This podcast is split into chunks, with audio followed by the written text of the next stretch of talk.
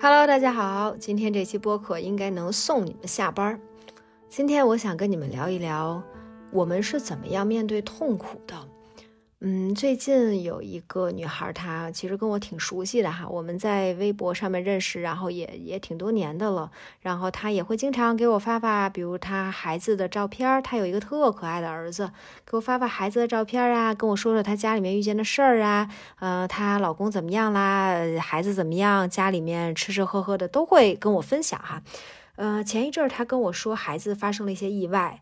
呃，是完全就是一个危及生命的意外哈，孩子后来一直就是躺在 ICU 里面，呃，我当时就已经是非常的挂心，非常的非常担心，然后嗯，这事儿已经是有个五十天左右的时间了，然后昨天他突然跟我说说，医生通知他们孩子可能不行了，可能就是这一两天的事情了。我就是整个一个大崩溃，我觉得太难过了，真是太让人伤心了。我是在家里面就是爆哭，然后我一边哭我就想，我真的是不敢想象这个妈妈、这个爸爸正在经历什么。我觉得我真的我都不敢想，太难了，太痛苦了。一个二十个月的孩子哈，一岁多的孩子就这么戛然而止离开了你的世界，他可能本身是你的世界里面。最重要的、最可爱、最让你感到快乐的，就这么没了、消失了。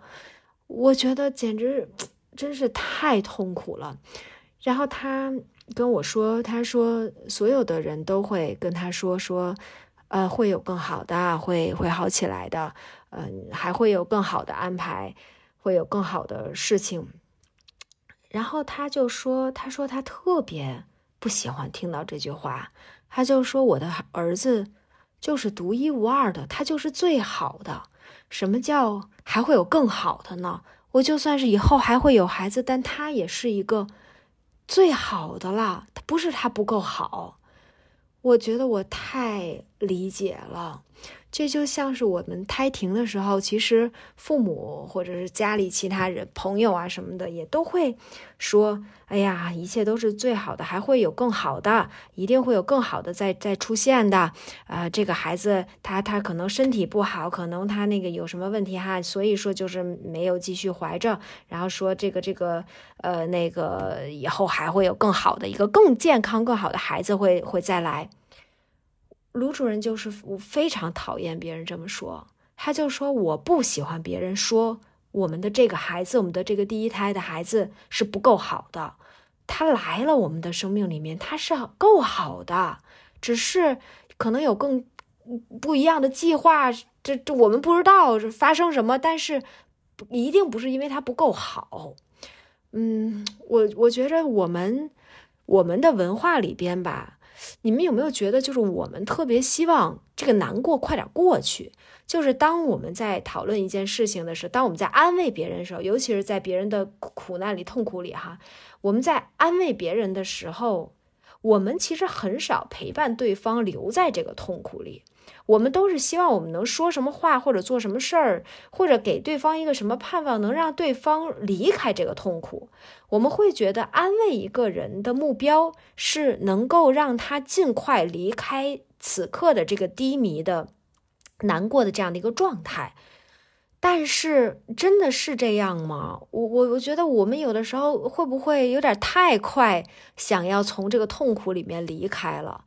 我觉得有一些痛苦是我们得在里面待一会儿的，或者说我们在痛苦的当下，我们是希望给我们陪伴我们的那个人是陪我们在这个痛苦里面待一会儿、站一会儿，而不是非得死拉硬拽的用各种各样的话想要把你带离这个痛苦。比如像这个女孩，她现在遇见的这个事情，其实我也。搜肠刮肚的想说，我能为她做什么？我能，呃，跟她说一些什么话，能让她感觉好受一点？我真的是想了半天，我觉着是没有这种话的，哪有啊？人家遇见这么大的难事儿，怎么安慰她能好一点呢？我现在就是说，我我为他做任何事情能好一点都不会好一点的，那个痛苦就是一个真实的痛苦，哪怕他马上就怀孕再生一个。那个孩子去世的这个儿子去世的痛苦就少了吗？我觉得也没少，只不过可能多了一下，多了一些呃快乐的事情，但也不是说就取消了一些痛苦的事情。我觉得有的时候很多的痛苦，有一些就是人生中真正能够被称之为痛苦的那个痛苦啊，没有什么好的办法，只能是在这里面走一会儿，然后走出来，然后当你回头的时候呢，它也不是说这一段就消失了，或者这个痛苦就能被你未来的快乐填平或者掩埋。我觉得他会永远都会有一些伤痕，永远他都会有一些痛在哪儿，也没关系。我觉得我们的这一生，等到我们到了很老的年纪哈，我们走过这一生之后，呃呃，其实回头看的时候，就是一些快乐和一些痛苦和一些平淡，它们交织在一起，组成了我们的这一生。不是说什么，呃，好像只有，不是说好像那个回忆就是彼此掩埋，然后就好起来。我我觉得完全不是这个样子的。我有的时候也会觉得，我们很多时候没有能力面对痛苦，或者说，因为我们每一个人都很讨厌面对痛苦，所以我们也没有能力陪对方在痛苦里面待一会儿。我们自己也不喜欢那个痛苦的折磨人的。低沉的阴霾的状态、气氛，所以说我们也想拽着别人赶紧出来，但是其实面对痛苦也是一个必须的能力，也是一个必要的能力。这个没有天色长蓝这个事儿啊，它确实是板上钉钉的。谁有呢？再好的人生。他也得有有高也有就有低嘛，有起有有有起就有伏，有起就有伏，也不知道对不对啊？呃，他终归说都是这样的，他一定是快乐也本身是一个很相对的词，跟痛苦相对嘛。要没有这个参照物的话，快乐也没显得有多快乐了。那总是要有，总是要有这种面对，那就总是要有这个面对痛苦的能力。其实我觉得我原来也一直是一个很喜欢拽着别人往外走的人。我会很喜，我这 TJ 思维，尤其 ENTJ 思维是非常习惯给建议的。就是别人其实跟我宣泄他们的痛苦的情绪的时候，我整个是属属于说一个懵吧，就是一非常懵的状态。我我也能够，我是理解，我也愿意理解，我是。这个心有余而力不足，我非常愿意，但是我可能很多时候我感受不到或者不精准哈，嗯，所以说我原来也是一个就是那种建议型的，就会跟别人说，哎，你这么做这么做，或者给别人一些想法，给别人一些帮助，哪怕实际的帮助哈，但是其实也都不是说陪对方在痛苦里面，嗯，但是我现在越来越觉得，这个随着人的这年龄的增长啊。你会发现，有的事儿他是没有办法的。说实话，我有的时候觉得，我们能给对方一些建议、一些方法的事儿啊，它并不是因为我们有多能出主意，而是那个事儿它确实有方法解决。但是随着年龄增长，你发现很多事儿它完全就是一个大无解。比如说，嗯，你说我胎停了，我高高兴兴的怀孕，结果嘎一下它就停了，没有任何预兆。这事儿怎么解决呢？你你能怎么样让我这个痛苦？就是说，你给我想一办法。你只能鼓励我说：“哎呀，没事，咱们再努力。”但是我现在就是很痛苦。你没有，你既没有办法解决我的难难处，你也没有办法，你没有办法让我怀孕生孩子这事儿变容易一点，你也没有办法让我当下就就高兴起飞。这没没有没有办法啊！比如说这个孩子要去世了，有什么解决办法吗？只能受着。再比如说有一些可能。在婚姻里面也不是你那么轻易能摆脱，但就是很多的苦痛苦，你怎么能解也没办法。再比如，可能到了这个岁数，渐渐，比如家里人生病啊，父母啊什么的。比如说我三姨前两天从这个很高的地方摔下来，嘎一下摔的就是这个后背全断了什么的。那那那那，你说这什么怎么有什么办法吗？我我能跟我三姨说什么辙，给她一些什么建议，让她就是说不痛苦了。没有办法解决，那痛苦只能受着。所以这个没有办法解决的这些痛苦，我们要怎么面对呢？如果我们不具备面对痛苦的能力的话，我渐渐的越来越觉得呀，这个人啊，到年纪越大，越看的就是一个韧性，就是看谁能呃扛得久一点就是看谁能够在这个，因为是这各种人生，他他都各种痛苦哈。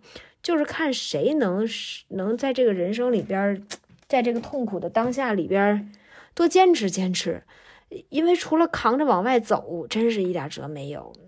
虽然也很无助，也也没有什么别的，但是我又想，这个能扛着往外走，就是因为有盼望。没有盼望的人很难扛着往外走，就很可能会在这个泥沼泥沼中，在你当下的苦难里面就陷在其中了。如果你不知道，你不相信还有盼望的话，所以说这人这一辈子可能就是扛着往外走吧。这个各种各样的苦难里面，就就是扛着往外走。然后我们彼此之间，朋友也好，家人也好，存在的意义呢，就是。陪着对方一起扛着往外走，就干的就是这么点事儿了。嗯，然后在我跟维斯，可能最近这必须得提，就是因为这是我唯一的一个好朋友啊。呃，在这个我们俩最近的人生里面，其实都在经历很多痛苦啊。就最近是指这个两两一两年吧。自从我们开始决定要怀孕之后，就苦难重重啊。嗯，这个在这过程里面都有很多的苦痛苦。我觉得我们也是在经历这些痛苦的过程里边，在学着怎么面对痛苦，面对自己的痛苦和彼此的痛苦。比如说，在最开始，我们俩还一直是方法流的，一直就都是科学建议这那这流的。但是到我们真的经历一些痛苦以后，现在我们俩在面对彼此的痛苦，比如说我这一次胎停，呃，她的这个怀孕上的问题，我们俩一起做的事情呢，就是一起坐在沙发上。哭一哭，说说话，呃，去彼此家里吃吃饭，然后那个我们两两对人一起，我们干点什么？我们就是这样陪伴彼此的痛苦的，没有别的，没有什么方法，我们再也没有给对方出过主意。其实就是这样一点一点的陪着吧，只干这件事情。原来我会羡慕那些就是老有辙的人，就是老有方法能解决各种问题、特别的能干的人。但是现在我会觉得还是有点太年轻。这个随着这时间、随着年龄呢，你会发现我会比较羡慕那些比较能扛和愿意陪着自己爱的人一起扛着的人，就是那种有韧性的人。这一点是可能真的是。更需要智慧，更需要成熟的。今天这期播客是不是有点丧啊？主要是这个话题本身就很丧，但是人生也不能只有高兴的，真总得有丧的丧的事儿啊。哎呀，就是这样吧。希望你们听完这期播客之后，就说别太丧哈，别太影响你们的心情啊。反正这个也是一个人生中难免会遇见的一个一个事儿。那这种事儿咱们也得能聊，对，行吧，就这样吧，拜拜。